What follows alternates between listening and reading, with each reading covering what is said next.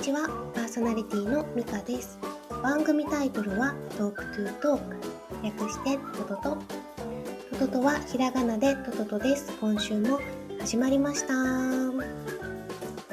気がついたら7月も終わりに近づいてきました。いよいよ8月がやってきますね。本当に今年は異常気象。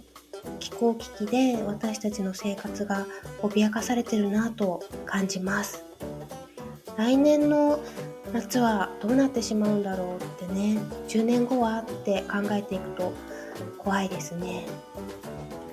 皆様も熱中症など本当に気をつけてください。外でお仕事されている方本当にいつもありがとうございます。農家さんとかねはいありがたいです。今私の庭はヒースの花がちょこちょこつき始めました。ヒース、またの名はヘザーとも呼ばれますね。エリカウルガリスという品種はメディカルハーブの一つでもあります。ヒースはアルブチンを含んでいるので紫外線対策としてもとってもおすすめなんですよね。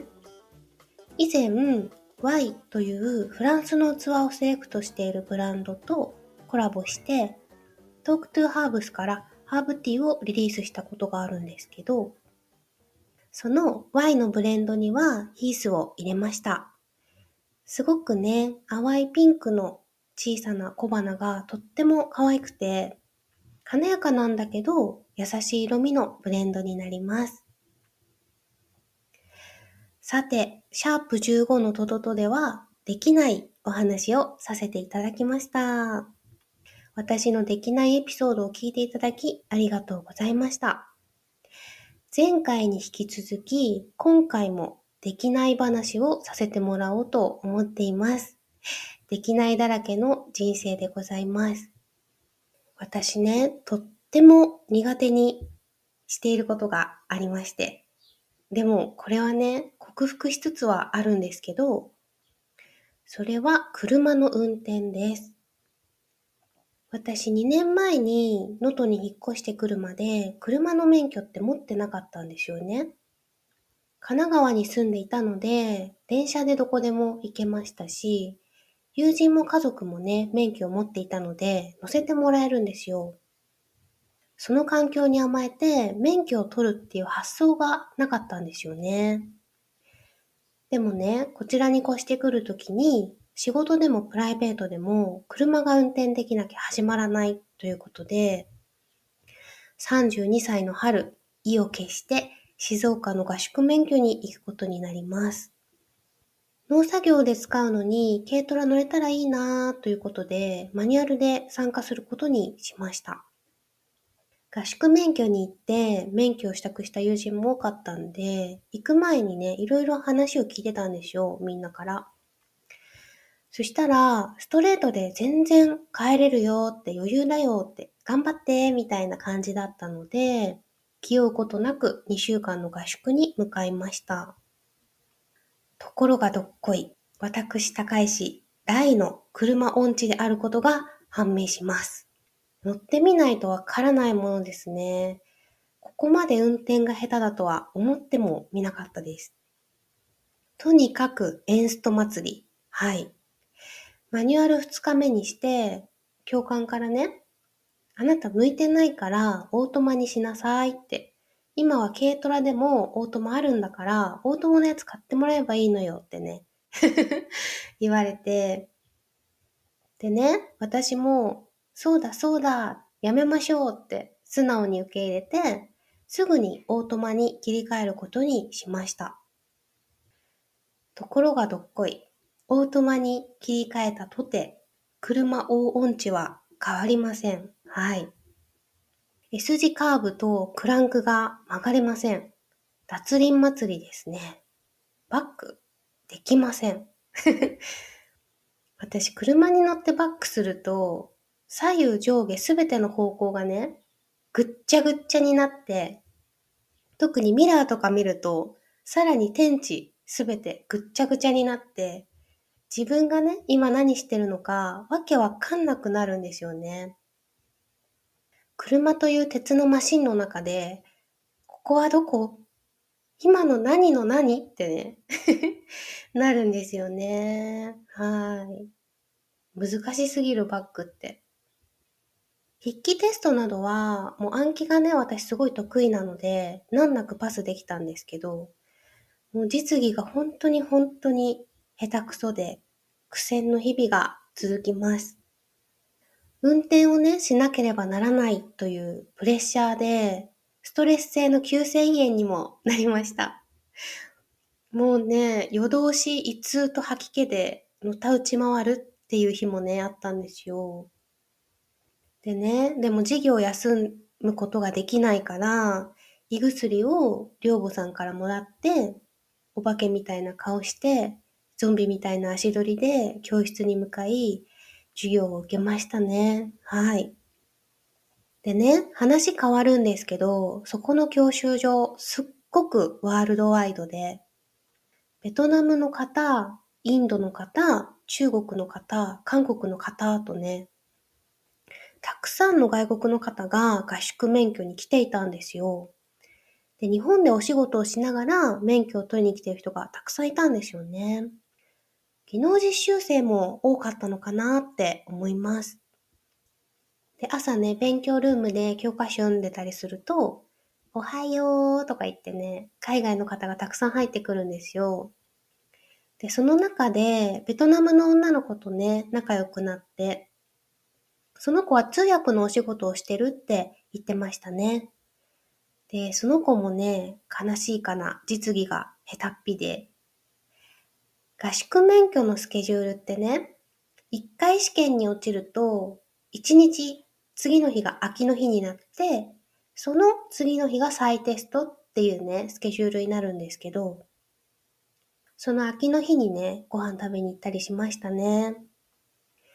教習所の近くに、シュシュという小さいイタリアンのレストランがあって、そのシュシュの裏にはね、畑があって、そこで採れたものをサラダに使ったりしているんですよね。ファームトゥーテーブルとってもいいお店でした。はい。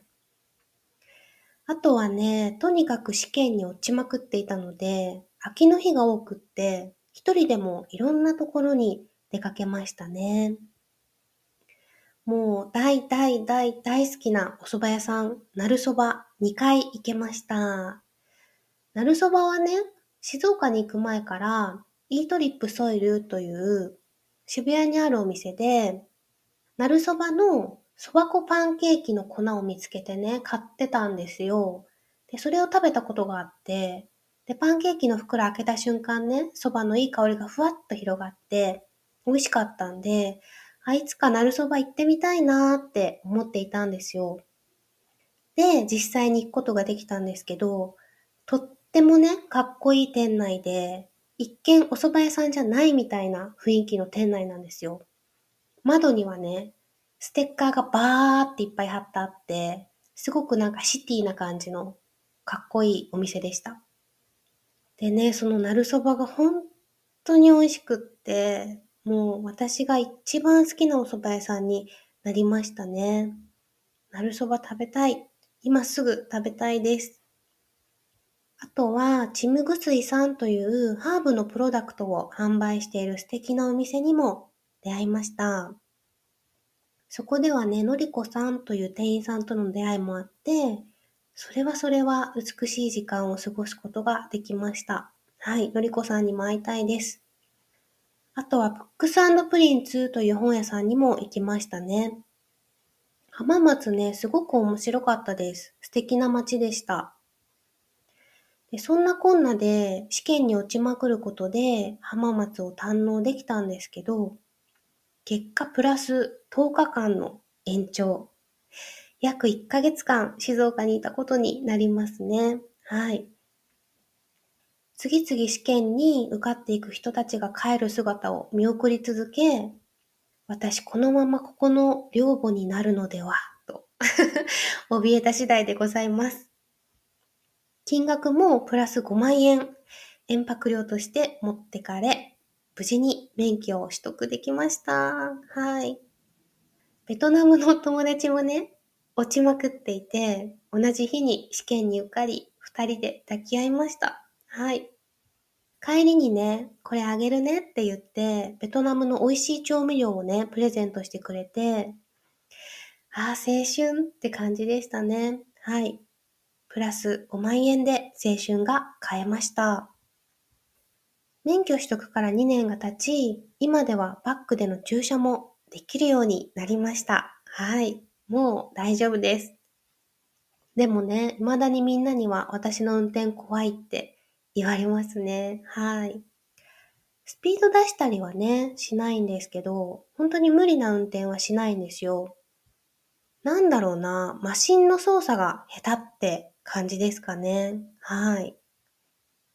先週、リスナーさんのできないエピソードを教えてくださいってお便りを募集していましたが、ラジオネームペーパードライバーさんからお便りが来ました。ありがとうございます。ペーパードライバーさんのできないは、先の予定を入れることとのことでした。はい。私と真逆ですね。これはどういうことなんだろうな。その日になってみないと、行きたいか行きたくないかわからないからっていう感じなのかな。それともスケジュール管理が苦手なのかね。どうなんだろう。はい。私は先の予定しか入れたくないタイプなので、本当に逆ですね。はい。先の予定を入れることが苦手か。はい。面白いですね。お便りありがとうございます。ペーパードライバーさんには最近自家採取したディルの種をお届けしようと思います。9月から10月に巻いていただいてもいいですし、ディルの種はね、スパイスとしても使えるので、何かお料理に使ったりしてもらえたら嬉しいなって思います。